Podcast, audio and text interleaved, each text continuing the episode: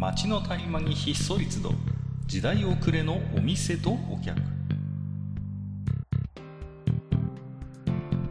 タバコ取り出し足を止めても聞こえてくるのはざれ言ばかり。煙の先に何かあるのか空っぽなのか。ようこそマッチ横丁へ。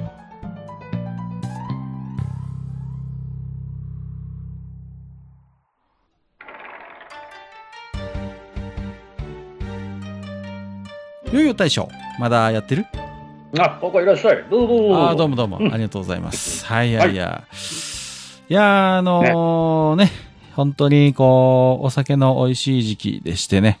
まあ、年がら年中そうではあるんですけれども、まあまあ、この時期は特にね、えービールだ、なんだっていうことでねはい、えーお酒も進む時期かなというふうに思ってるんですけどもね。はい。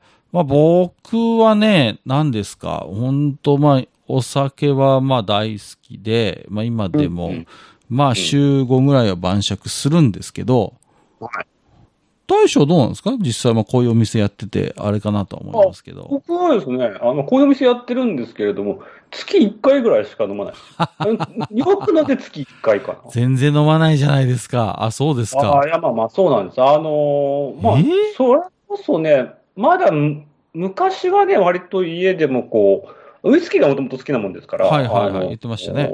ウイスキーをね、まあ、あの、割って飲んだり、ロックで飲んだりっていうのを結構、まあ、ちょこちょこやったりとかはしてたんですけど、家でも。もう、はいはいもうここ何年と、あのーそうですよ。もう家でも飲まずにっていうような生活で。えあそうですかはい。飲まなきゃやってらんねえみたいなことあんまないですか？いやあります、あります系からモンゲダなんですね。なるほどね。大将においてのそういうはけ口としての飲み物はお酒というより萌えなになっていくわけですね。そうなんですよ。そうなってしまったんですね、結局、なるほどね。でそうか、そうか、そうか。そうはいはいはいはい。であればなんか、大将の萌えな好きもちょっとね、あのー理解ができるなと。お酒の代わりっていうことだったらね、なんか確か分かるような気がするんですけどもね。一日の終わりに飲むもんじゃないですけどね、もうね。まあ もちろんね。そうですよね、確かにね。はい。これからって時に飲まなきゃいけませんからねそう。ですね。はい。まあ、しかしね、何ですか、そうやって考えますと、うんまあ、お酒ってこう、まあ、うん弱い強いとかいろいろありますけど、うんあの、中にはね、こう、鍛えられて強くなったみたいな人、たまにいるの分かります？こう。ああ、います。若い頃あんま飲めなかったんだけど、付き合いでね、結構飲むうちに強くなっちゃってみたいなこと言うおじさんっているじゃないですか。います、います。ね、はい、はい。ねねそう。あと逆に、いや、若い頃はもうザルでガバガバ飲めたんだけど、最近はもうすっかりすぐ酔っ払うようになっちゃってみたいなのあるじゃないですかあ。それって、うん本当にあるのかなっていう。例えば強くなる、弱くなる、お酒が。う。うんんうんなんかあんま関係ないような気もするんですよね。実際どうなんだろうね。まあまあ、一つは慣れっていうのはあるだろうまあまあまあ、もちろんね。うんうんうん。それはあるでしょうね、慣れっていうのと。何か多少あるとは思うんですけど、じゃあ、あの、いわゆるおっさんらが言うみたいに、あ練習したら飲めるとよ、みたいな感じは、ないんじゃないかなっていうのが正直うだよねうん。やっぱ体質的なものも当然ありますしね。そうですねうんよくだから、ね、鍛えられてみたいなことを言う人いるけど、うん本当にす鍛えられた結果飲めるようになったんですかっていうのは、大いに疑問でもあるというかね。うあの、ただですね、あの、はいはいはいお酒ガバガバ、まあおさ、まあ、お酒だけじゃないんですけれども、まあ、うん飲んでると、確かに肝臓の機能っていうのは上がってくるんですよ。あ、そうなんですか。そう、肝機、あのいわゆる肝機能って言われるやつですね。はいはいはい。ただ肝機能のっていうか、めちゃめちゃ高い値がずっと続いてると、いわゆるこう、病気になっちゃうんですよ。ああ、じゃあ、ある程度、例えば肝臓レベルにおいては鍛えられるっていうのは、あながち間違いでもないっていうことなのかしらうね。ーん、まあどうなんでしょうね。とりあえず、まあそのうん肝臓、まあお酒をね、まあ結局はそはいはいはいの、まあ、ある意味入ってきたお酒をこう分解するっていうようはいな、はいはいはい。ね、臓器の機能が上がるっていううんうんうんうん、で、その上がった状態がずっと続いてるっていうのが、まあいわゆるこう、そういう状態、お酒ガンガン飲んでる人たちの、よくあの、健康診断で、まあまあもらうやつにそうですね肝機能高いですって書かれ引っかかっますちゃうやつね。はいはいはいはい。そうん。うん。だけど、だけどまあ、そうですね。まあけどさ、こういうのってけど他にもありますよね、なんだかんだ言ってね。あ、そうですか。他にもと言そそういうますと。そう。まあ、なんていうんですかね、こう、あの、例えば、ななんていうのかな、あの、まあ、ごめんなさい、今日完全にこれ、いきなり下ネタになって申し訳ないなって思うんだけど、ほら、いえい。えあの、早いか遅いか問題とかさ、メンズね、とかそういうのもちょっうん。ああ、なるほどね。はいはいはい。わかりますよ。とね、あの、黒いやつは遅いとかね、なんかこう、中学校の時に聞いたことが。あのね、話のレベルが中学2年生レベルだから。そうそうそう。いやいや、わかりますけどね。うん。だから、あの、わかんない方はね、もうあの、ぐあの調べなくていいですよ、これはね。調べなくていいんですけど、あの、だからそういうなんかこう、まあお酒の強い弱いっていうのもある種の体質的な問題でもあるし、まあその、さっき最初に言った話っていうのは、まあいわゆる一つ生理現象的な話ではあるんだけど、そういうものを鍛えるっていう感覚が、もうどこまで真実なのかっていうのはちょっと何とも言えないとこもあるなと思ってるんですよね。うん。まあ、そうです。ただ実際、もう私も40代半ばになってきて思うことは、確実に弱くはなるなとは思ってますよ。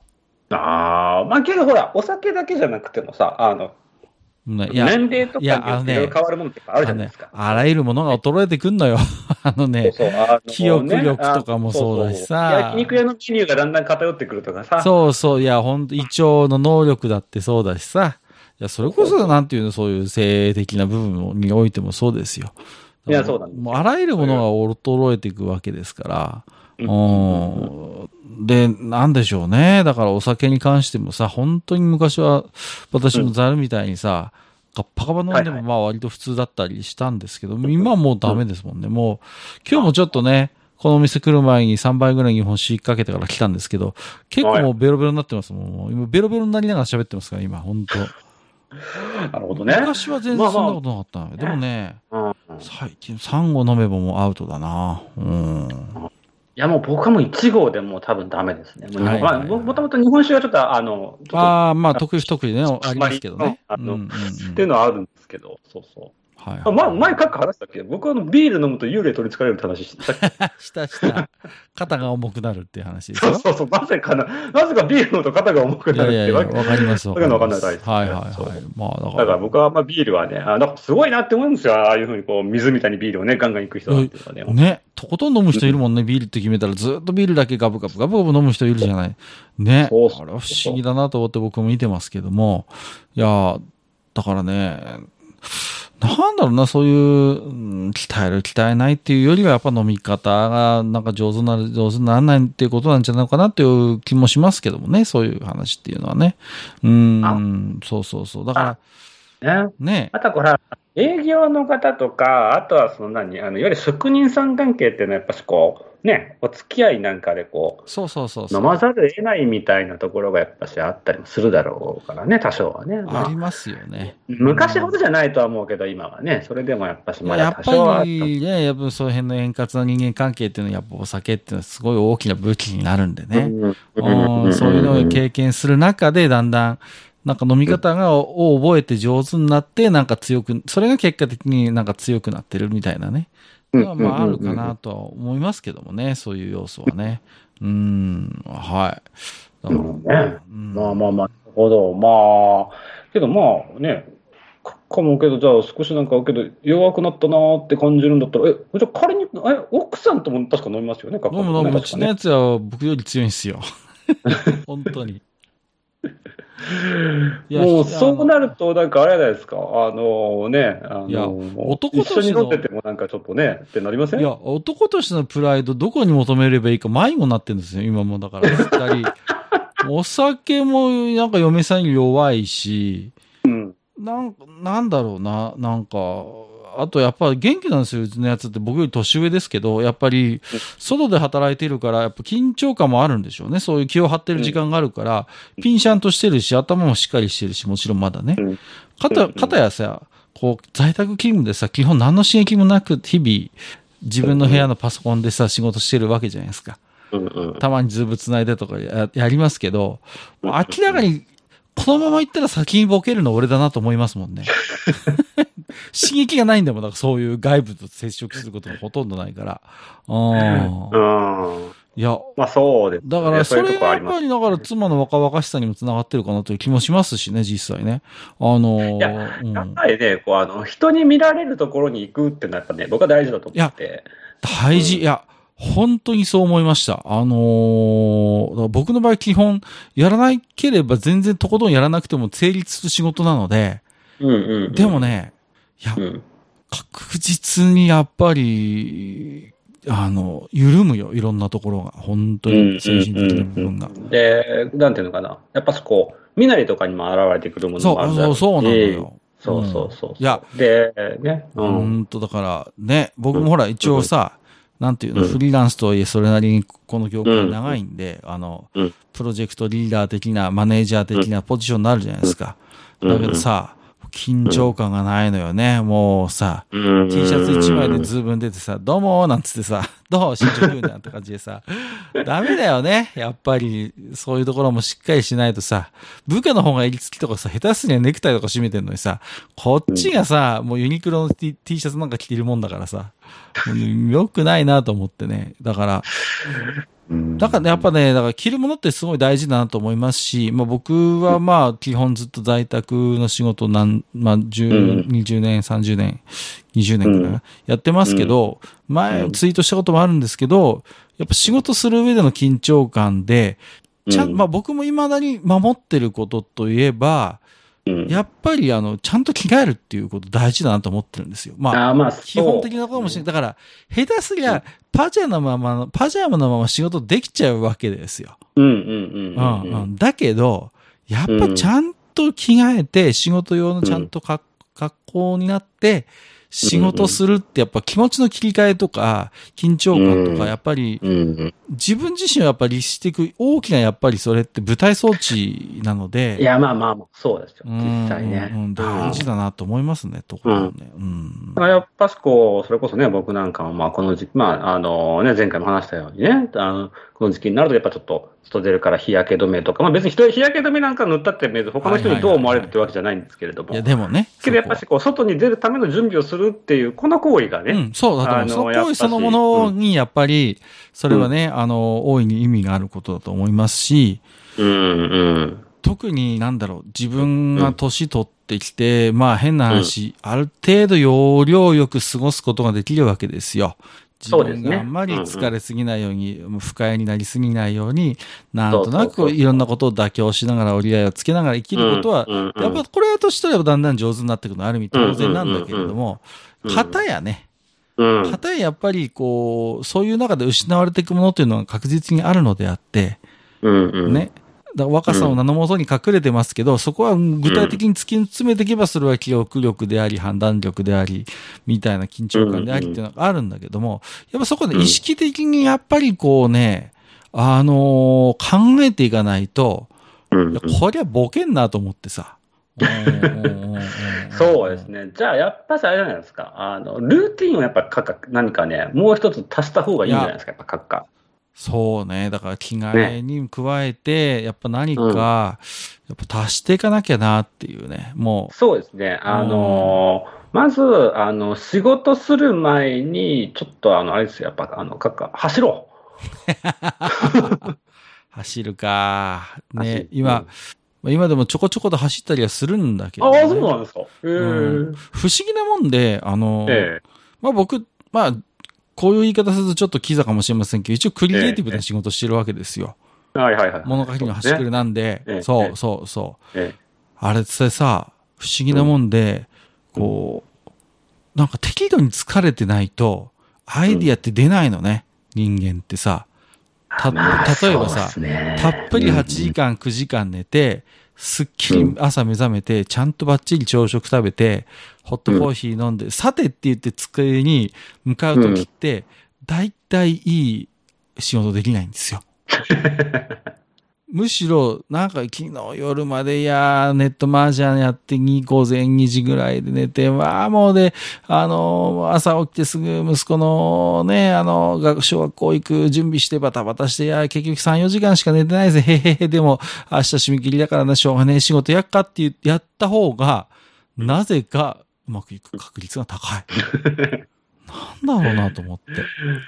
そうですね。なんでしょうね。緊張感なのかな、まあ、気持ちはわかりますよ。僕もね、あのー、あ、けど僕はどっちかっていうと、やっぱしあれだな、ちょっと逆だ、逆ってわけでもないけど、いや、うん、分かる部分と、あの、うん、うん、ちょっと僕とはちょっと違うなってまあまあもちろんね。僕の場合、た本当に純粋な頭脳労働なんで、多分特に顕著にそれが出がちだとは思うんですけれども、うん、はい。適度に体をいじめていた方が、なんかうまくいくのがわかるんですよ。かえって、万全な体制を整えれば整えるほど、なんか、ダメ。なんだろうね。なるほど、ね。なんかあると思います、それは。ちょっと、はい。ええ引き続きちょっと研究しておきたい、まあまあ、引き続きちょっとね、あの、うん、ちょっと自己観察をちょっと、はい、そうですね。いや、本当にちょっとね。はい、はい。なんでしょうね。はい、なんか脳の、なんかやっぱ一つこう、緊張レベルみたいなのが関わってる気もしますけども、はい。はい。まあそんなね、マッチ横丁、えー、本日も北上頂戴しておりますので、ご紹介していきたいと思いますけどもね。はい、はい、えー、ミフカエルさんいただいておりますよ。ありがとうございます。中脳という存在自体疑問だったのと、存在が疑問？ちゅうの。わかるわかるわかる。すっげえわかるよ。わかんない。わかんない。え、こち亀で子供の頃のりょうさんがコロッケを平たくしてウスターをひたひたにかけて食べてたというお話があったのとで、えー、ソースの雑学みたいなのを調べたことがありましたということで、えー、続きますよ。えー、ざっと言うと、ウスターが19世紀のイギリス生まれなのに対し、そうですね。中脳は昭和30年代の生まれの後輩くんなんですね、ということで。そうですね。かっこして、とんかつソースは昭和20年ということで、中脳が一番、まあ、あ新人なんだね、そう考えると。そうですね。はい。さらには西日本ではウスターとトンカツソースを使い分けるんで、えー、トンカツにおいてウスターと中濃を比べること自体がナンセンスだと思いますということで。そうなんですよね。はい。ナンセンス。そうなんです。あの、そもそも中濃の、あの、入ってくる余地がないんですよ、我々には。いやいやいやいや、ちょっと待ってくださいよ。ナンセンスって言われるのは、まあまあまあ、まあ、マッチ横丁はナンセンスの番組なんで、まあ、我が家を得たりでそれはいいんですけれども、いやいやいや、あの、中脳の存在自体がみたいなさ、やめていただけます、ちょっとその中脳くんを貶めるのなんていうんですかね、あの、もともとなんていうんですか、その、まあ私もね、あの、ソース、私もやっぱりあの、一つ、なんていうのかな、あの、日本ソース協会の一議員、一員としてね、あの、はいはいはい、まあ、あの、やっぱし、まあ、特にこう、ウスターソースも、もの、あの、まあ、歴史にももちろん、あの、収めてるわけなんですけれども、やっぱりね、そもそもなんていうのかな、中農って隙間産業なんですよね。いやいやいやいやいやちょっと待ってください。好き、あの、まあ、そんなミシュカエルさん。うちの冷蔵庫にはソース3本入っているということで、ウスターととんかつソースとおたふくの焼きそばソース大人の辛口という。あ、なるほど。そうきたか。いやいやいや、中農ないじゃん。僕はね、そこはね、あの、そこがお好み焼きだね、僕はね。焼きそばソースお好み焼きだね。いや、いいんですけど、あの、いや、あの、いや、中濃、まあ、東北人に関して言えば、はい、多分ウスターより中濃の方が普及率は断然高いと思います。僕の、まあ、僕の体感では、ウスター2割、中濃7割、とんかつソース1割ぐらいだと思うんですよ。ああ、なるほど。あの、まあね、これはちょっとね、あの、いざじゃあ、あの、裁判になった時少し言おうかと思ったんですけど、はいはいはい。おそらくね、あの、西日本のが小麦文化が強いんだと思うんですよ。ああ、粉もん文化ね。ありますよね。そうです。全般的にやっぱ小麦系の文化がやっぱ強いんですよね、やっぱし。やっぱそこ少し一つ、あの、かん、なんていうかな、影響してるんじゃないかなと思ってはいああ、なるほどね。うん、まあちょっとね、この辺のソース問題引き続き。うん。えー、まあただ、ただ、あの、今回、あのね、あの、お手紙いただいた彼の意見は非常に私、あの、理解できます。はい。すごく理解と、親近感を中濃 という存在自体が疑問って。そうですね。まあ、やっぱり中濃さんは基本的に隙間産業だと僕は思ってますから。言いたい、言いたい放題言いやがって。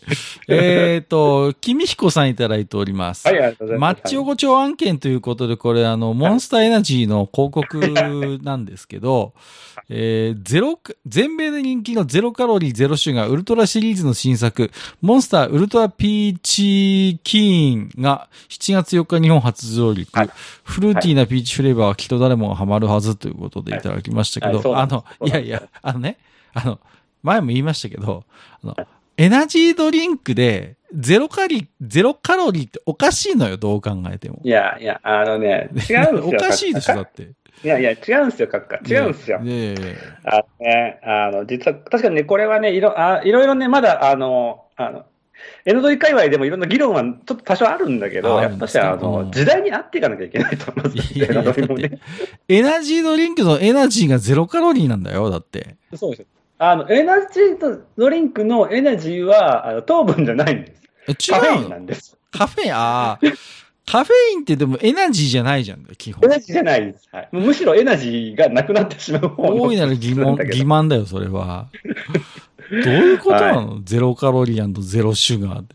エナジー要素ないやんっていうことですけど。そうなんですよ。いや、まあね、あのまあ、もうごもっとも、ただね、やっぱりあのね、私と同じように、やっぱし、あの、はい。モンゲナをね、ちゃんと、あの、追っかけてる方がいらっしゃって、私はと、そのだけですと、私はもう、今日救われた気分 救われましたか？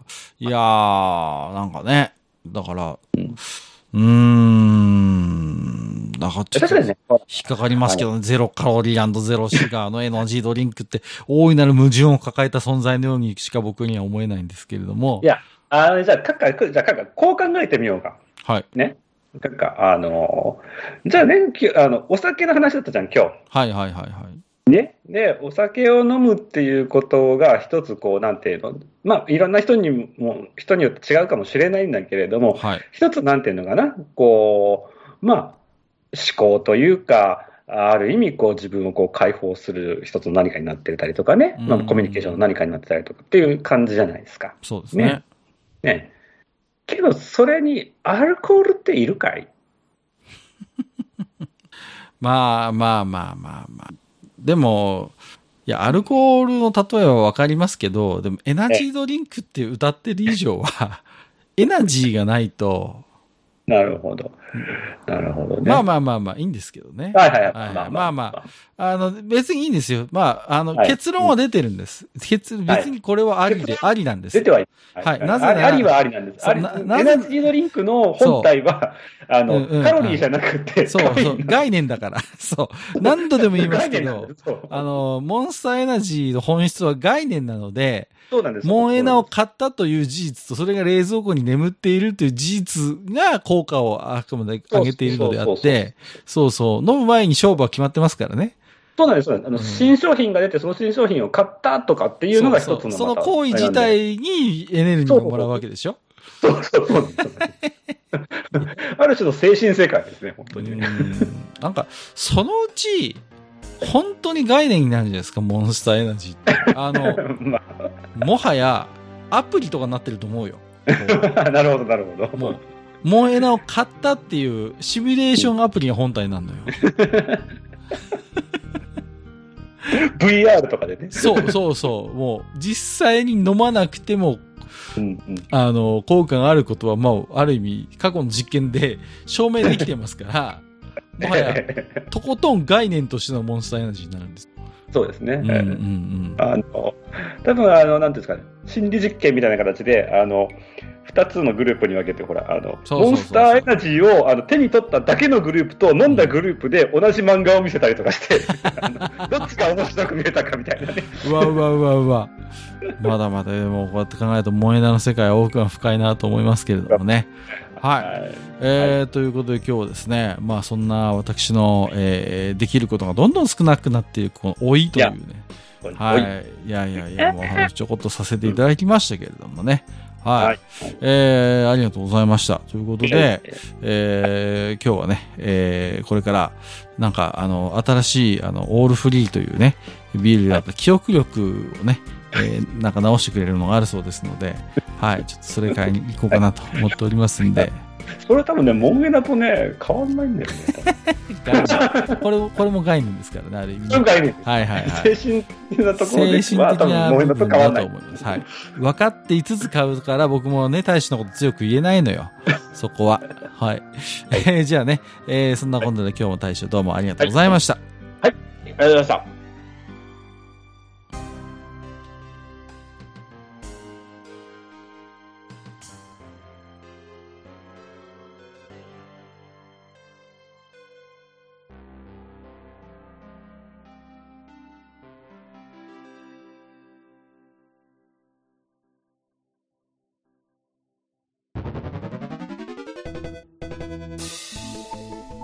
ああ、そう、大将。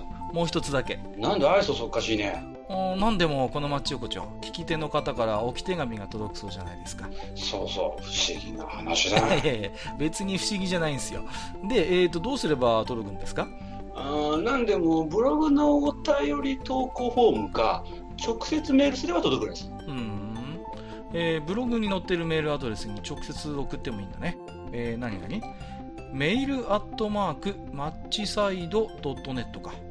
mail アットマーク matchside.net ね。うん。公式ツイッターでは番組更新のご案内や予告が載るらしいし、ハッシュタグマッチ横丁をつけたつぶやきも番組で紹介する場合もあるみたいだよ。うん。じゃあ一応フォローしてみっか。皆様のお手紙、おお待ちしております。